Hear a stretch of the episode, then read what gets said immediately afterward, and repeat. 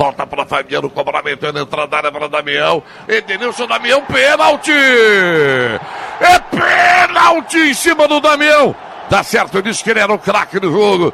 E depois de marcar dois gols, ele tem a chance de fazer mais um. Foi derrubado numa dúvida. Vermelho pro Anderson Martins, que já tinha o um amarelo e fez o pênalti. Tá na reta de chegada no campeonato. O Inter tá na ponta de cima. É vice-líder do campeonato. Vai pra bola Nico Lopes. Vai ser autorizado. Partiu, bateu. Gol!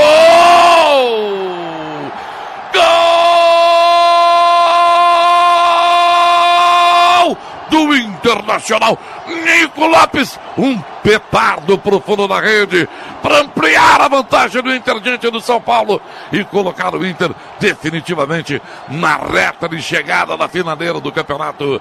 Nico Lopes, uma bucha pro fundo da rede, três para o Inter, um para o São Paulo, 49 na etapa complementar e o Inter, senhoras e senhores, é candidataço ao título, boa! Um pênalti muito bem cobrado, uma pancada com o pé canhoto, tirando o Jean da jogada. Nico Lopes faz o placar clássico 3 a 1 Odair.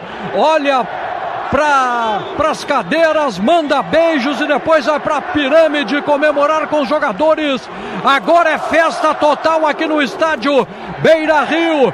Inter 3, São Paulo 1.